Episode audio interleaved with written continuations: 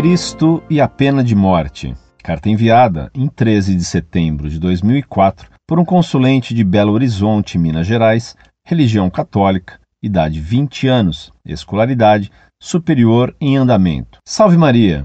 Li seu tópico sobre Hélio Bicudo e a pena de morte e gostaria de que me respondesse algumas perguntas que tive ao ler as seguintes passagens que vão a seguir enumeradas. Primeira citação, abre aspas.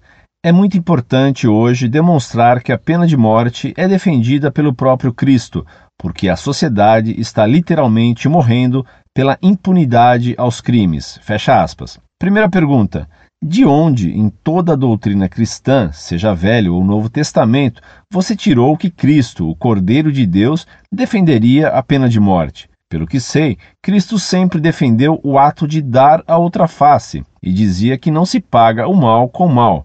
E a pena de morte vai contra dois mandamentos fundamentais. Um dos dez mandamentos de Moisés, não esqueça do não matarás, e um dos dois mandamentos de Cristo, ao resumir a doutrina judaica em amar a Deus sobre todas as coisas e amar ao próximo como a ti mesmo. Segunda citação, abre aspas, o sentimentalismo romântico, o liberalismo, o modernismo adorador do homem tem causado o aumento da criminalidade e da violência pela propagação de utopias que exaltam uma bondade quimérica do homem, negadora do pecado original. Fecha aspas. Segunda pergunta.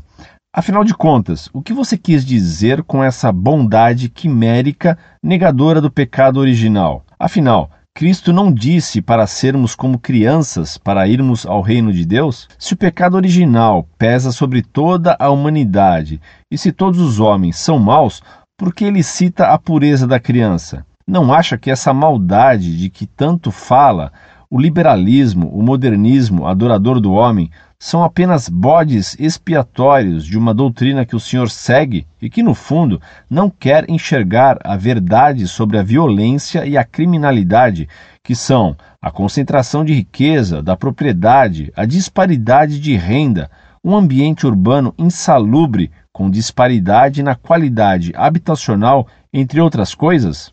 Terceira citação, abre aspas. Paz e amor é o slogan que domina e paralisa as autoridades, como se a paz não fosse fruto da justiça e como se o amor proibisse punir os que erram. Só pode haver paz com a justiça, e castigar os que erram é obra de misericórdia. Fecha aspas. Terceira pergunta. Verdade.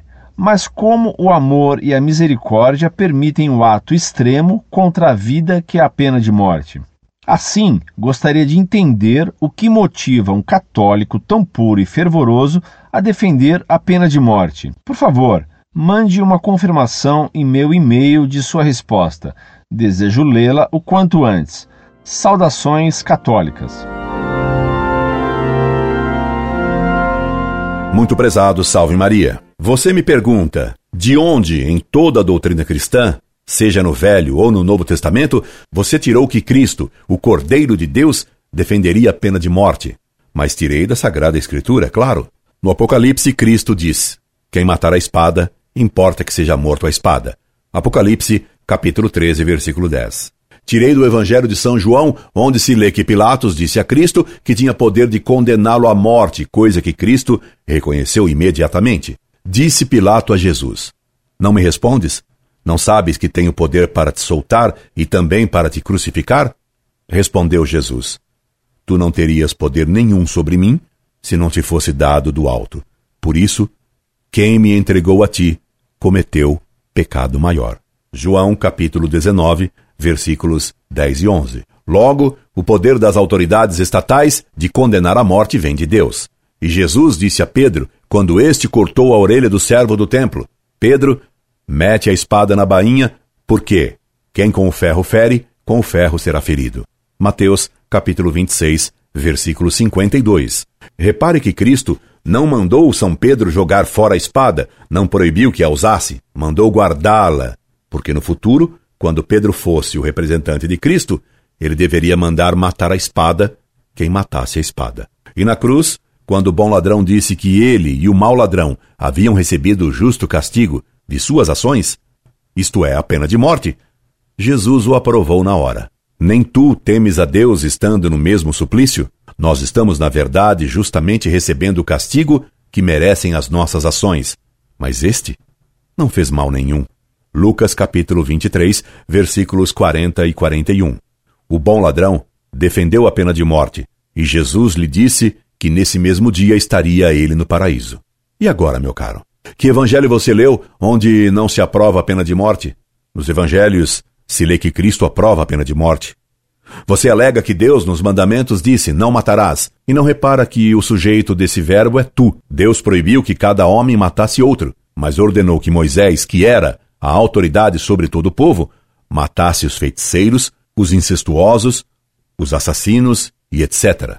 Veja no Êxodo capítulo 21, versículos 12 a 18, a lista dos crimes que Deus mandou punir com a pena de morte.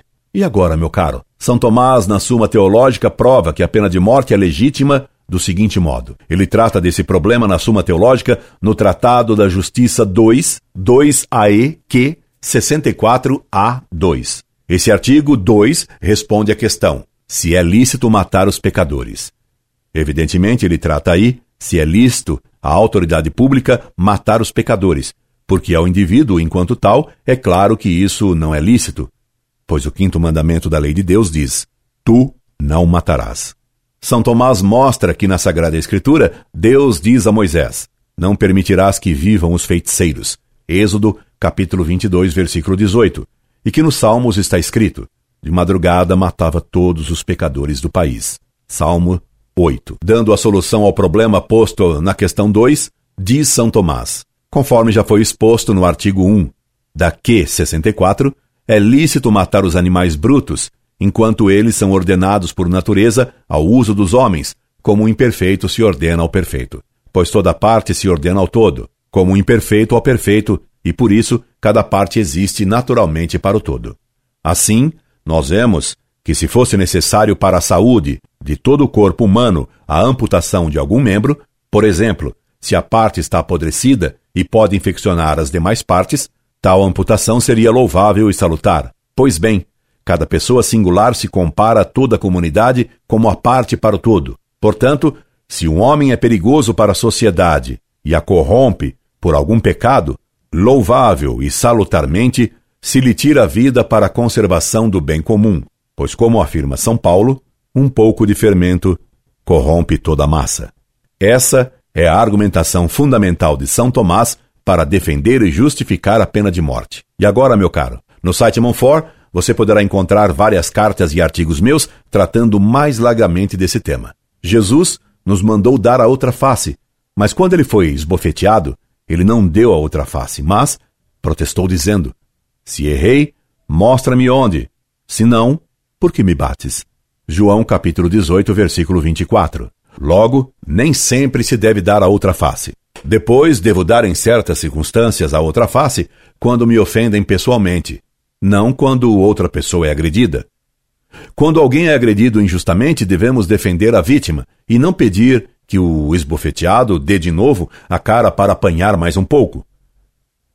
E o governo deve defender os agredidos e nunca pedir às vítimas que se deixem agredir de novo pelos agressores. Por isso, São Paulo nos ensina: teme o príncipe, porque não é em vão que ele traz a espada. Porque ele é ministro de Deus, vingador, para punir aquele que faz o mal.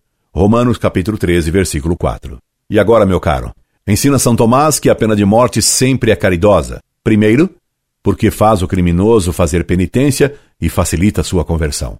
Segundo, porque se ele não se arrepende, ele viverá menos tempo em pecado e sofrerá menos no inferno. A doutrina que sigo do pecado original é a católica, que ensina que todos os homens, exceto a Virgem Maria, são concebidos no pecado. Cristo mandou que fôssemos como as crianças, ainda sem malícia.